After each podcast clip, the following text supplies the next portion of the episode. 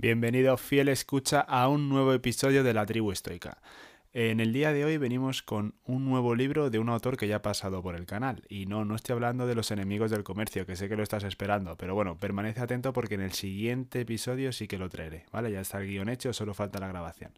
Hablo en este caso de Fernando Díaz Villanueva y su último libro, Hispanos, breve historia de los pueblos de habla hispana.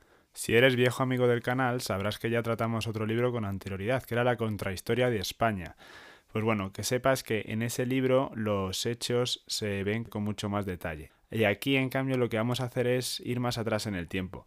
En la contrahistoria de España empezamos con los reyes católicos, aquí empezaremos desde Roma y Cartago y veremos las historias paralelas que tienen tanto España y Portugal, o sea, lo que sería Hispania, como la evolución que también tuvieron los países y las provincias que nacieron al, abrigo de estos. Ya hablamos de América, Filipinas o todas estas colonias que también tuvo Portugal en, en África. Así que nada, es un episodio muy especial que quiero dedicar a mi madre, que es la que me regaló este libro. Así que mamá, si no te has leído el libro, que creo que no, espero que te guste este resumen. Y sin más introducción, pues comenzamos. Espero que te guste.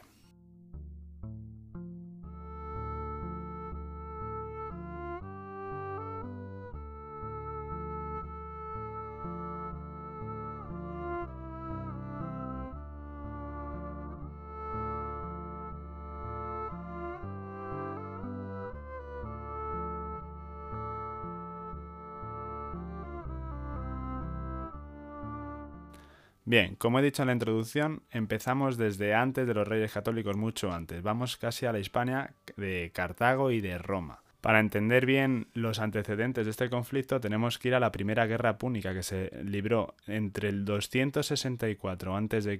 hasta el 241 y que se disputó principalmente en Sicilia.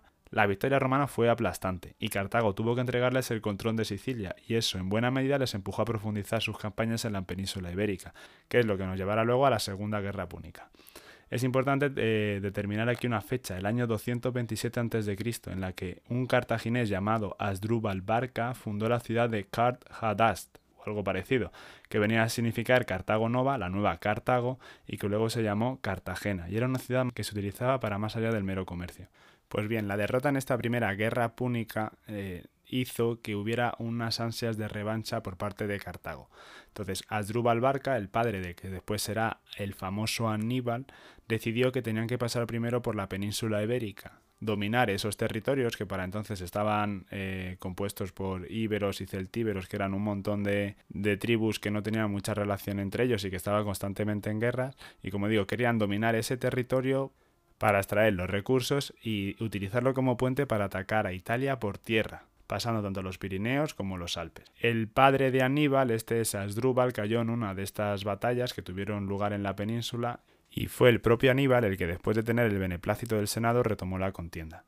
¿Qué derecho tenían los cartagineses para poder estar en Hispania? Bueno, pues se ve que después de la Primera Guerra Púnica se distribuyeron entre Roma y Cartago las áreas de influencia y a Cartago le tocó el sur del Ebro.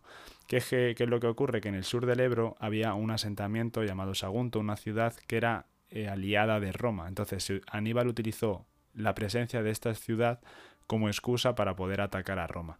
Sitió la ciudad, la conquistó y a partir de ahí Roma decretó la guerra a Cartago. Los romanos plantearon dos frentes, uno en el sur desde Sicilia para atacar directamente a su capital, Cartago, y otro en la península ibérica. Aníbal partió de Cartagena con un gran ejército, con la intención de llevarlo hasta el mismo Roma. Eso implicaba recorrer unos 2.000 kilómetros, vadear grandes ríos como el Ebro o el Ródano y atravesar dos cordilleras importantes, la de los Pirineos y la de los Alpes. Pero bueno, ahorrándonos todo lo que ocurrió, podemos llegar al final y decir que la Segunda Guerra Púnica la volvieron a ganar los romanos. La puntilla se la dieron cerca de casa, en África, en la batalla de Zama, donde hábilmente llevaron los romanos la guerra en el año 202 a.C. y Cartago volvió a ser humillada. Aníbal se exilió a Asia Menor e Hispania cayó en la esfera de influencia de Roma.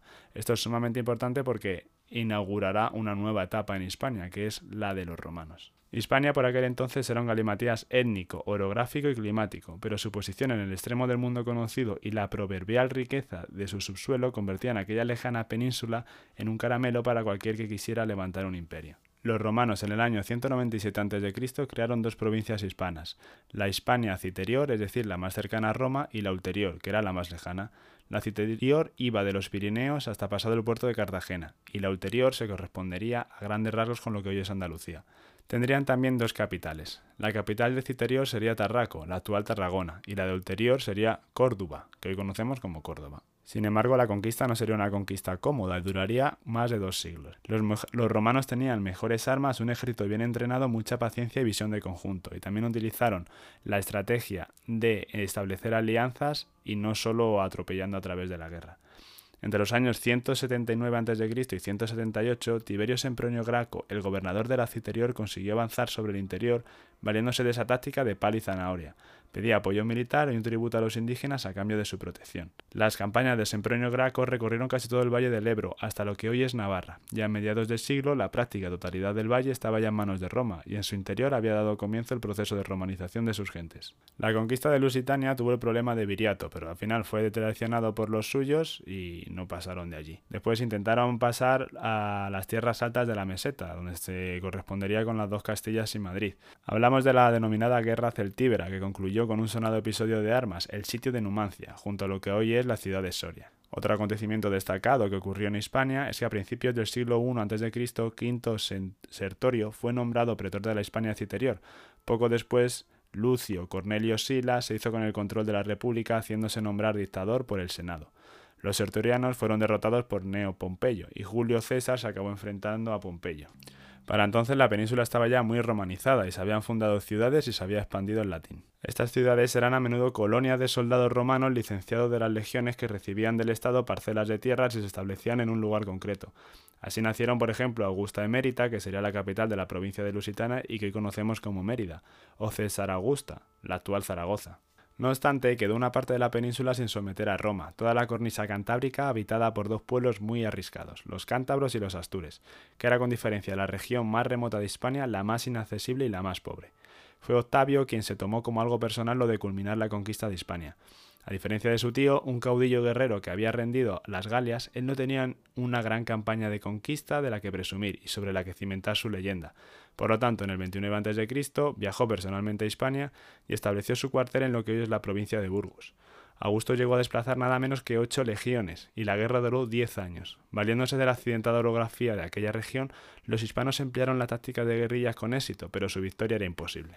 En lo que hoy es la provincia de León y el norte de Portugal empezaron a explotarse unos yacimientos auríferos muy ricos que dieron lugar a ciudades como Astúrica Augusta, la actual Astorga, o Lucus Augusti, la actual Lugo. El oro de las médulas alimentaba a todo el imperio, pero también lo hacía el aceite de oliva de Bética, de la Bética, perdón, la provincia más rica de todas las de Hispania, creada por Octavio Augusto tras la reorganización provincial que llevó a cabo tras hacerse con el poder. En la segunda mitad del siglo I hubo un avance gracias al emperador Vespasiano, que tomó todas las ciudades hispanas que no se habían constituido como municipios y pasaron a hacerlo, gracias al edicto de latinidad. Esto permitía a cualquiera que ostentase una magistratura dentro de la ciudad obtener la ciudadanía romana con los privilegios y las obligaciones que ello entrañaba.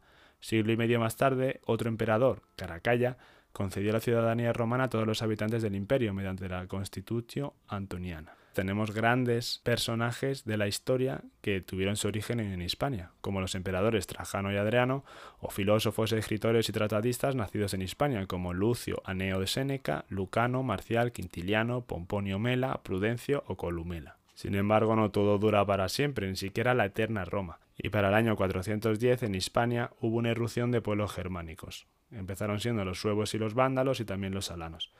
Para resolver el desorden que se había creado en Hispania, el emperador buscó la ayuda de otro pueblo germánico, el de los visigodos, a quienes conocía bien, para que expulsaran a los intrusos y restablecieran el control romano de la Bética, la provincia más próspera de Hispania. Los visigodos que estaban en las Galias acudieron la llamada imperial, y retomaron el territorio, pero aquel arreglo no duraría mucho. Y años más tarde sería, volverían a recurrir a los visigodos y serían estos los que se quedarían en Hispania. Los godos a finales del siglo V era un pueblo ya muy romanizado y estaban cristianizados y hablaban latín. Eran romanos y sobre romanos se dispusieron a gobernar. El primer reino visigodo de Hispania no se organizó en torno a ninguna ciudad hispana, sino en torno a Tolosa, una ciudad aquitana de la Galia narbonense, a las orillas del río Garones relativamente cerca de los Pirineos, pero no pasaría allí mucho tiempo. Una guerra contra los francos que acabó en derrota de los visigodos obligó a trasladar su centro de gobierno y tesoro real hacia el sur, originando así el reino visigodo de Toledo.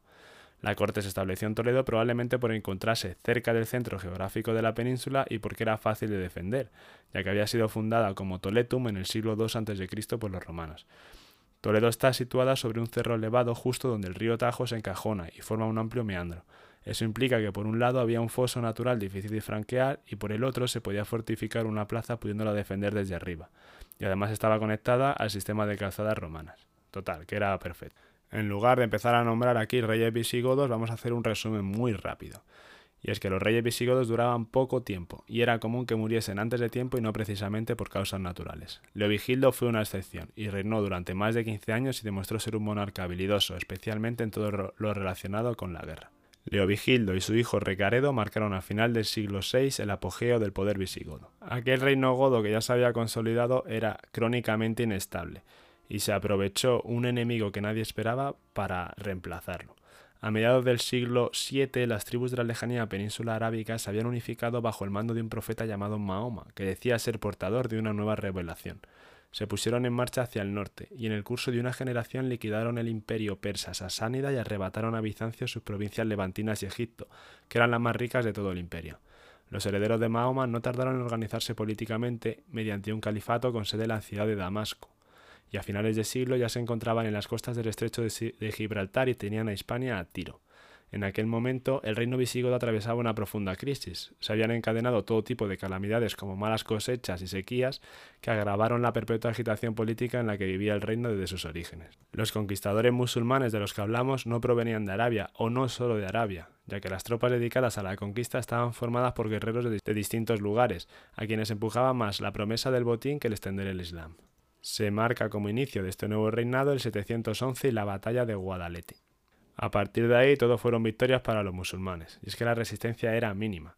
Primero porque el poder godo estaba muy repartido entre los nobles, y tenían mucha autonomía, y después porque ante la incapacidad de enfrentarse ante aquellos ejércitos, tenían dos opciones, o dejar que los musulmanes acabasen con todo, llevasen la guerra a sus tierras, acabando con todos los ciudadanos, o rendirlas. Y si rendían las ciudades, solo tenían que capitular ante los invasores y entregarles el gobierno. A cambio, estos últimos se comprometían a respetar la religión y la hacienda de los conquistados. Por lo tanto, no parecía un maltrato. En este momento, Hispania dejó de llamarse así para pasar a llamarse Al-Ándalus. Siguiendo los argumentos de Villanueva, en este caso Al-Ándalus no sería una continuación de Hispania, porque no hablaban ni el latín, no tenían el mismo idioma, ni tenían la misma religión, que eran los dos grandes aglutinadores de ese tiempo. Entonces los continuadores de la Hispania, de los romanos y de los godos serían aquellos reductos de cristianos que se acantonaron al norte.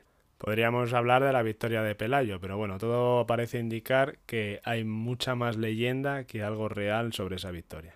Sí que podemos decir que las fuentes no confirman que existía este reino de Asturias, y que más al sur de él había el desierto del Duero, que eran tierras en las que no estaban habitadas ni por musulmanes ni por cristianos.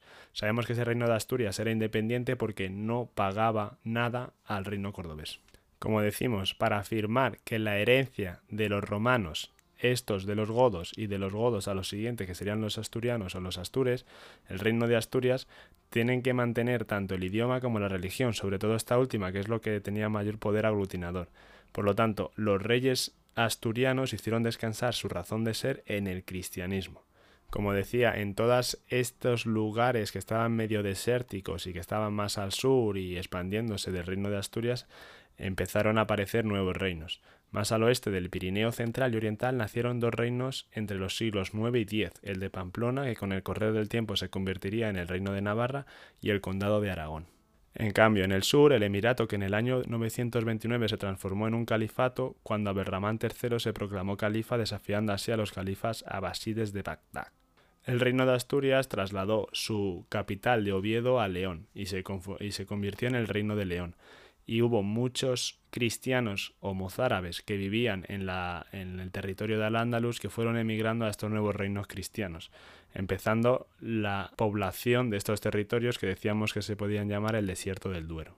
Pero vamos, que la falta de población era endémica en todos los reinos cristianos, y no había manera de ocupar todo ese espacio vacío. Fue entonces cuando apareció el Camino de Santiago, y a partir del siglo X la noticia de la existencia de la tumba de Santiago en el remoto noroeste de Hispania se difundieron por Europa. Hasta ese momento había dos grandes peregrinaciones, una a Roma y otra a Jerusalén La primera estaba muy arraigada, pero presentaba algunos problemas de índole político, y la segunda era complicada en tanto que Palestina estaba muy alejada de Europa Occidental y además se encontraba en manos musulmanas a partir del siglo VII. Fue entonces el Camino de Santiago el que empezó a cobrar gran importancia. Santiago de Compostela era distinto, era como traer un pedacito de tierra santa al occidente latino. Estaba mucho más cerca y era infinitamente más asequible.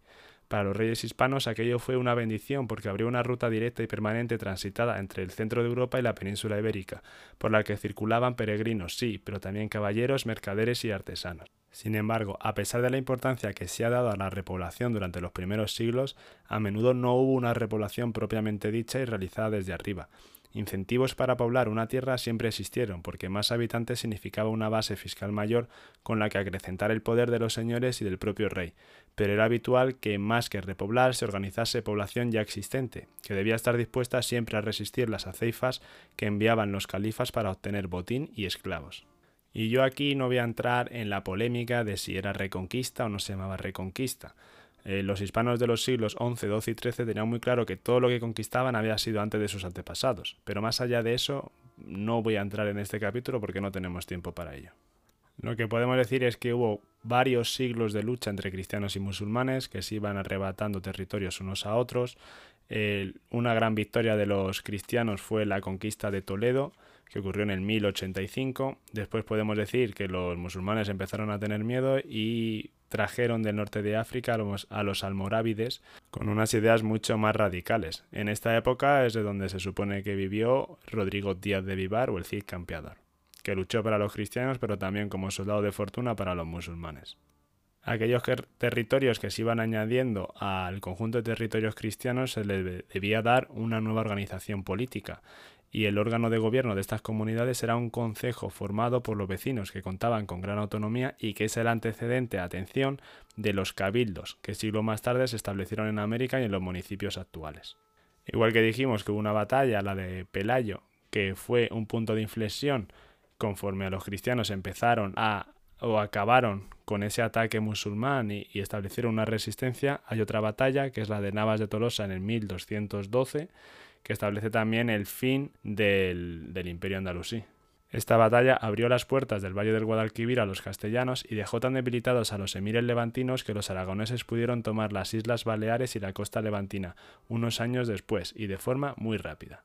Pasan los años y llegamos a 1469, año en el que se casaron en Valladolid Isabel de Castilla y Fernando de Aragón, que pusieron fin a la estabilidad política de ambos reinos y pusieron en marcha un ambicioso programa de reformas internas ordenando la conquista del Emirato Granadino, que era el último que quedaba en la península. Esta guerra de Granada duró 10 años y fue una de las primeras guerras modernas.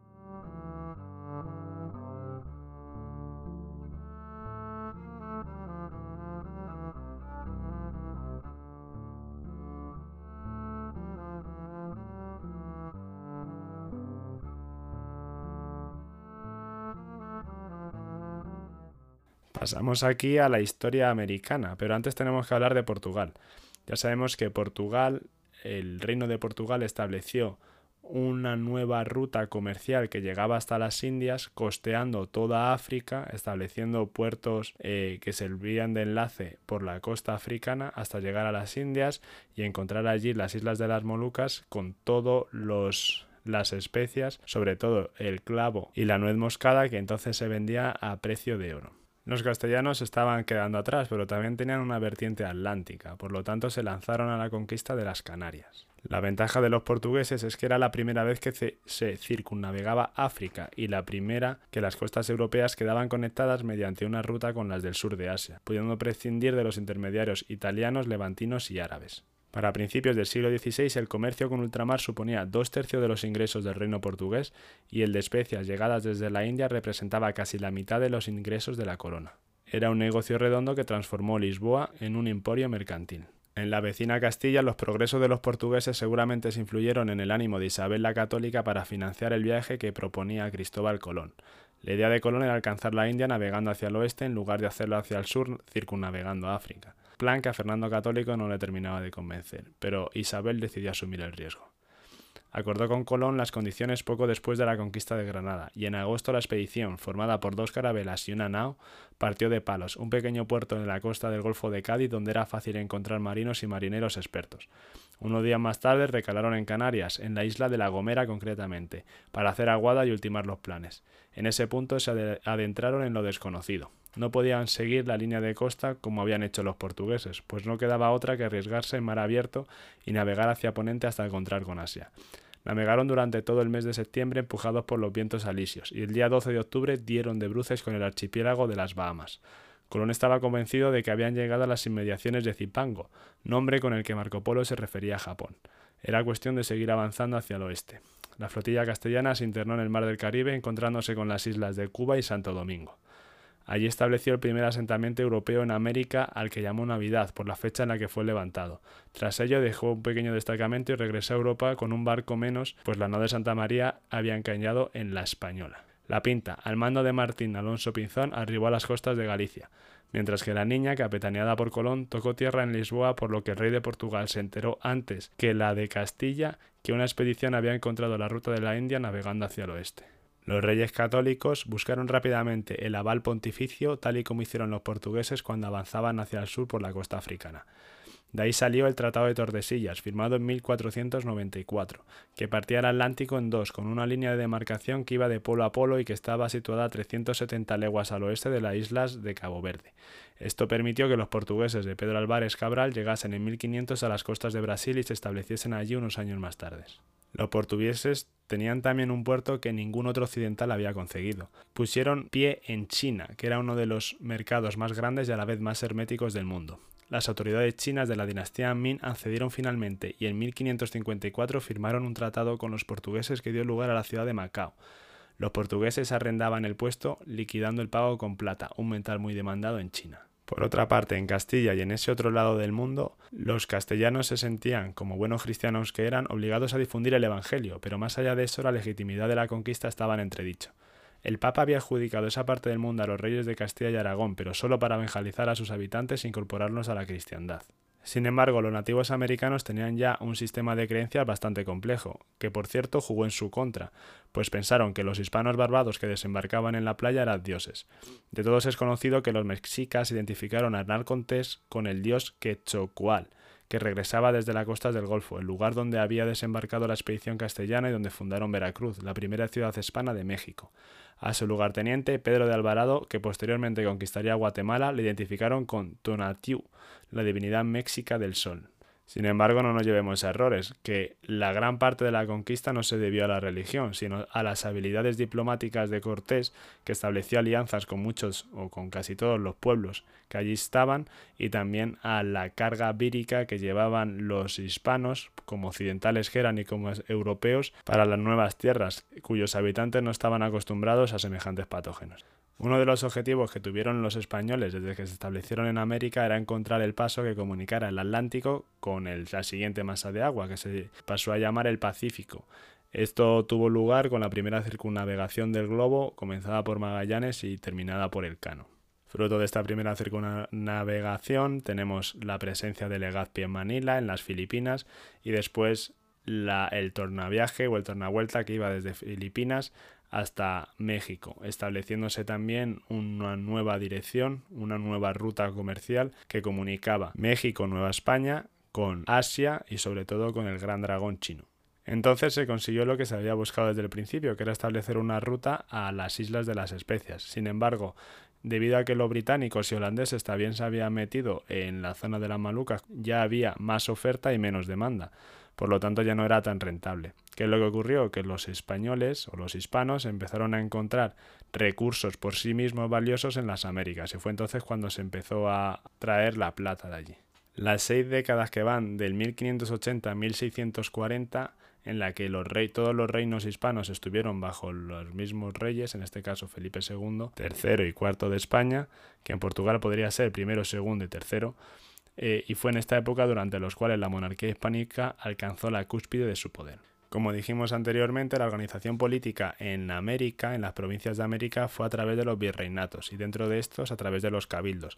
Como las comunicaciones de entonces eran tan lentas, en realidad las provincias españolas o hispanas tenían mucha independencia y mucha autonomía. Seguían siendo súbditas de la corona, pero su funcionamiento era prácticamente autónomo. En las provincias de ultramar, en, en América, igual que pasó en la península con la reconquista, había problemas de falta de pobladores, de personas que viviesen en esos territorios pues los indígenas terminaron siendo absorbidos por la nueva sociedad virreinal de varias formas. Durante los primeros años se les capturaba sin miramientos y luego se vendían como esclavos, pero la corona intervino declarándolos como súbditos de la corona en las leyes de Burgos de 1512. Se estableció entonces el sistema de encomiendas mediante el cual los colonos llegados de la península se les encomendaba a indígenas para que los evangelizasen con la ayuda de un cura doctrinero. En lo que se evangelizaban se les ponía a trabajar para el colono. El sistema de la encomienda dio lugar a muchos abusos y fue abolido en 1542 con las leyes nuevas. Si querían tener empleados en sus fincas, a partir de ahora habría que pagarles un salario. Recuerda esta fecha, 1542, para cuando te vuelvan las olas de la leyenda negra, que digas que a partir de esa fecha ya estaba abolida la esclavitud en las provincias americanas al menos de los indígenas que allí estaban antes de la llegada de los, de los peninsulares, porque sí que es verdad que en el Caribe se importaban esclavos africanos, que a eso sí se les podía esclavizar conforme a la ley. Pero bueno, la realidad es que el mestizaje fue la norma, por varias razones. Primero, porque las leyes así lo permitían. Segundo, porque los españoles o los peninsulares que iban de la península ibérica a América eran en su mayoría hombres y necesitaban mujeres pues, con las que yacer y tener descendencia. Y por tercera razón, porque también las leyes o las costumbres eran más laxas y había más de un españolito que tenía varias mujeres. Por su parte, la colonización de Brasil tuvo sus peculiaridades. Ya hemos dicho que los portugueses llegaron a las costas de Brasil hacia el año 1500, pero no empezaron a colonizarlo hasta mucho después. Las ciudades nacían con su cámara municipal que regía la vida urbana, pero todo orbitaba en torno al azúcar y en menor medida al tabaco y el algodón. En, en todos los casos se trataba de agricultura de plantación que exigían muchos trabajadores, y los portugueses, que ya estaban presentes en la costa africana, tan solo necesitaron llevar a esa mano de obra de una orilla a otra del Atlántico Sur. En una colonia de esas características dedicada casi en exclusiva a exportar el azúcar, el número de colonos era pequeño y los que había no tenían voluntad alguna de integrar la población local por lo que no vieron la necesidad de fundar universidades, en contra de lo que ocurría en aquellos territorios controlados por los reyes católicos. Durante los siglos XVI y XVII, la colonia de Brasil no pasó de ser una plantación inmensa que la convirtió en el mayor productor de azúcar del mundo.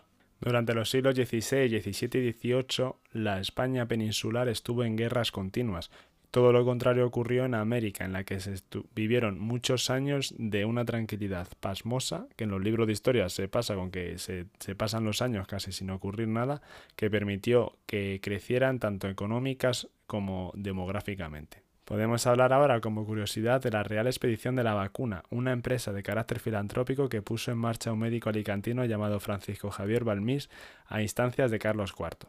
Balmis propuso a la corona algo que José Felipe Flores, un médico novohispano natural de Guatemala, ya había intentado anteriormente, vacunar a toda la población infantil de los virreinatos americanos. Carlos IV, a título personal, no tenía nada de altruista, menos aún su valido y primer ministro Manuel de Godoy, pero ambos tenían la convicción de que el reino lo era todo, que no orbitaba en torno al centro propiamente dicho, por lo que un niño rioplatense, peruano o neogranadino estaba al mismo nivel que uno nacido en Sevilla, en Barcelona o en un vecindario madrileño a cinco manzanas del palacio. La Real Expedición de la Vacuna finalizó en 1806, momento en el que Balmis, o regresó a la península después de haber circunnavegado el globo porque se empeñó en vacunar también en Filipinas, una capitanía general dependiente de Nueva España. Dos años más tarde todo saltaría por los aires, pues los dominios peninsulares de la monarquía, de las dos monarquías, la española y la portuguesa, fueron invadidos por las tropas napoleónicas, algo simplemente impensable solo unos años antes. La invasión francesa desencadenaría una prolongada guerra en la península y pondría en marcha un proceso que alteraría profundamente la realidad política en ambas orillas del océano.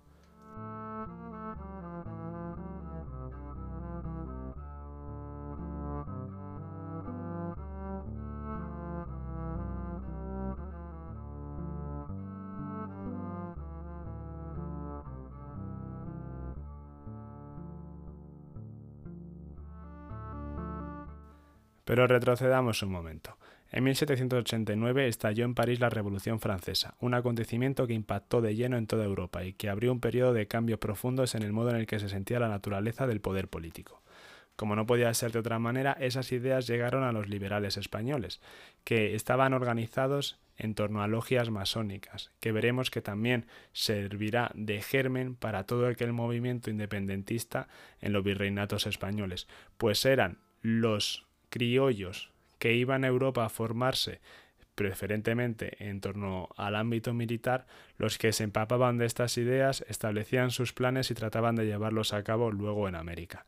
Pero como iba diciendo, todo comenzó en la península. Primero con este gran general Napoleón, que tuvo la brillante idea de decir que necesitaba acantonar sus tropas en España, en la península, para eh, tomar Portugal y repartírsela con los mismos españoles, eh, que no fueron capaces de ver que esto era una treta para conquistar la misma España.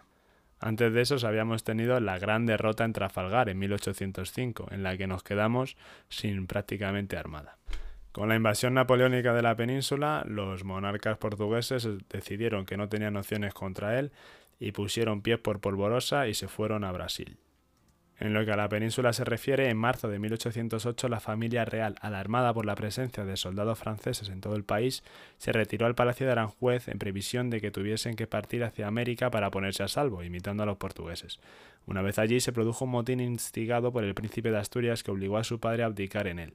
Esa era la coartada que esperaba Napoleón, pues mandó prender a ambos y les condujo a Bayona, al otro lado de la frontera del Vidasoa, ya en territorio francés, y les forzó a transferirle los derechos dinásticos. Una vez conseguidos, se los trasladó a su hermano José, que reinaba en Nápoles. Las conocidas como abdicaciones de Bayona fueron el detonante de la rebelión, y unos días antes de que se firmase, el pueblo de Madrid ya se había levantado contra los militares franceses que ocupaban la ciudad. La sublevación se extendió por todo el país y se fueron constituyendo juntas locales, que se unieron en la Junta Suprema Central y Gubernativa del Reino. La Junta declaró formalmente la guerra a Francia y acordaron enviar emisarios de urgencia a América para que explicasen la situación en los virreinatos y escogiesen un diputado que viajase a la península para incorporarse a la Junta.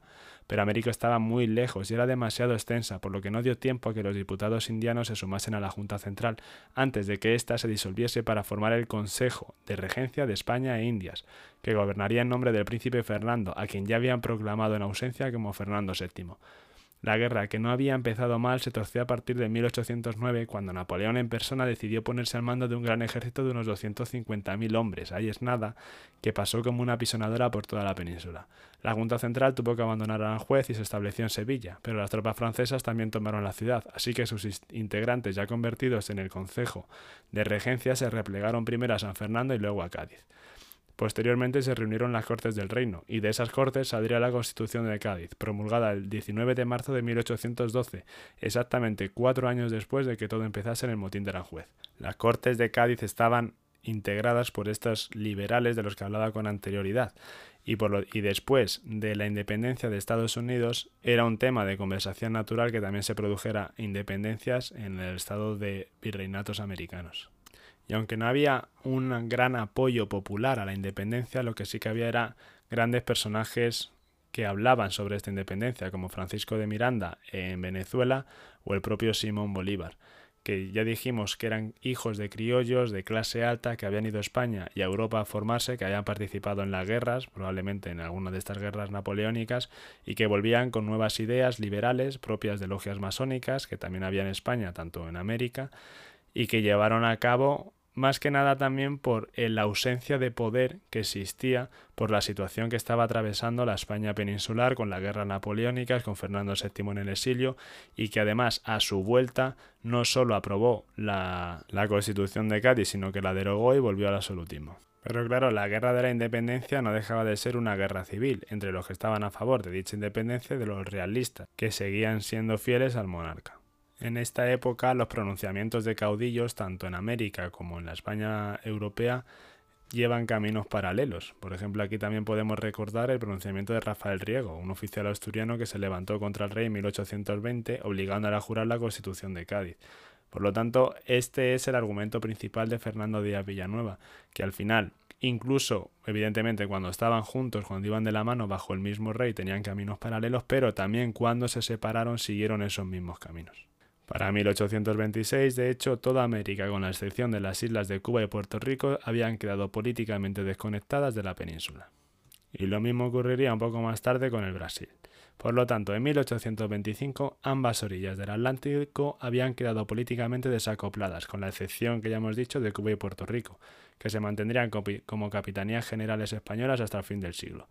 Los portugueses, por su parte, se reorientaron hacia sus colonias africanas. Sin embargo, la evolución de todos los países hispanos siguió un rumbo muy parecido.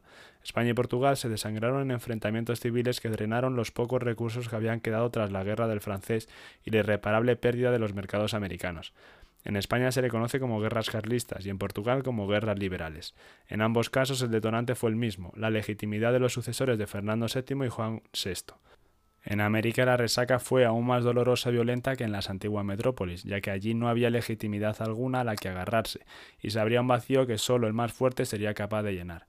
Aquí traigo, traigo de la mano del autor de Fernando un extracto dicho por Simón Bolívar antes de morir en una carta a su amigo Juan José Flores, que dice lo siguiente. La América es ingobernable para nosotros. El que sirve una revolución hará en el mar. La única cosa que se puede hacer en América es emigrar. Este país caerá infaliblemente en manos de la multitud desenfrenada, para después pasar a tiranuelos casi imperceptibles en todos colores y razas.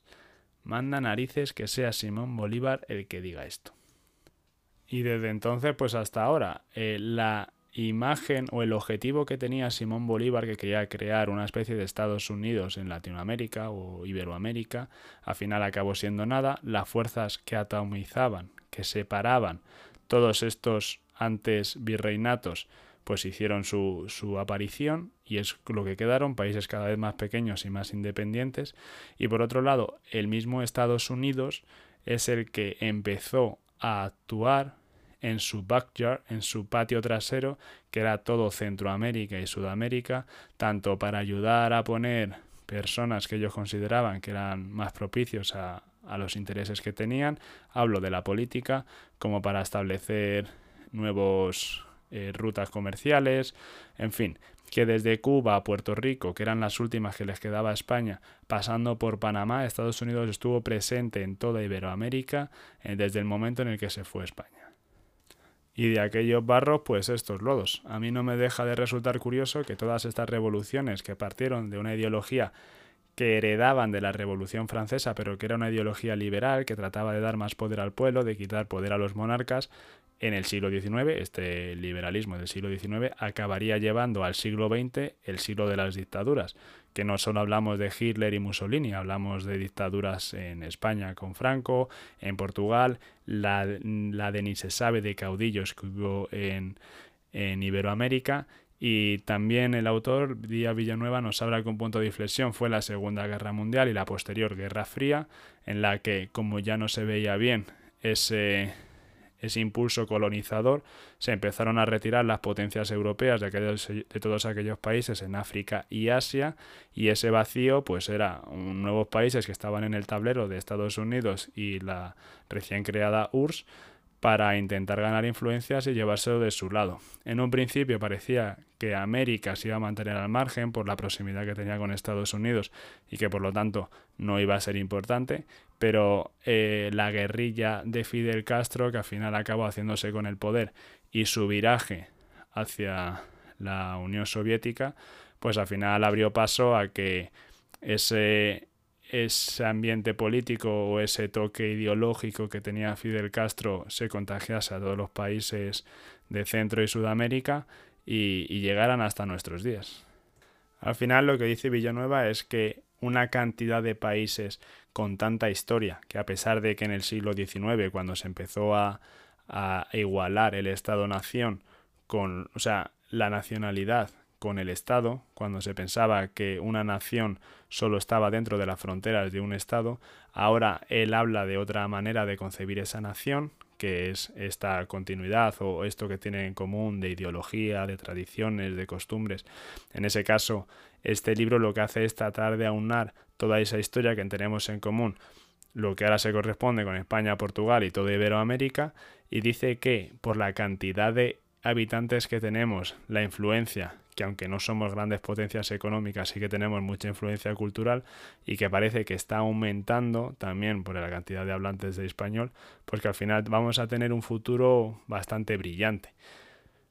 yo no tengo los conocimientos de Villanueva, yo no puedo dar argumentos para contradecir esta visión suya, pero bueno, lo que sí que me voy a agarrar es al prólogo que hace Alberto Garín, su gran amigo, que no deja de decir que bueno, que es una idea muy respetable esta que propone como hipótesis en este libro Fernando Díaz Villanueva, pero deja caer, habría que ver si no estamos hablando de cherry picking, de estar eligiendo solo aquellos acontecimientos que le cuadran para mantener esta hipótesis y si realmente existe esa concepción de hispanos, esa, ese bagaje común que nos haría remar en la misma dirección. Yo es algo que la verdad es que no me voy a mojar, con esto voy a dar fin a este episodio. Espero que te haya gustado y no descarto traer el otro libro que tiene Villanueva, que tiene entre medias de la contrahistoria de España y este, que es la contrahistoria del comunismo, que también enlazaría un poco con el, trabajo que estoy haciendo de escotado, aunque imagino que este, el de Escotado, es bastante más profundo. Los libros de Escotado sí me lo he leído, este de Villanueva de la contrahistoria del comunismo, ¿no? Pero bueno, no dejan de ser diferentes puntos de vista del mismo hecho. Y yo creo que Villanueva sí que escribe de una manera más llana, más para divulgar, son libros más cortos, más asequibles. Por lo tanto, si te apetece leerte este, yo te lo recomiendo. Está en la línea de otros episodios que hemos tratado, como la imperiofobia o incluso el documental eh, de la primera globalización. Y nada, eh, lo que te digo siempre, si no estás suscrito, pues te animo a que lo hagas, le des a like, me dejes algún comentario, que ya sabéis que siempre es agradable saber que hay otra persona al otro lado de, de estos auriculares y que le gusta lo que hago. Y sin más dilación, pues nada, nos vemos en el siguiente. Un saludo estoicos.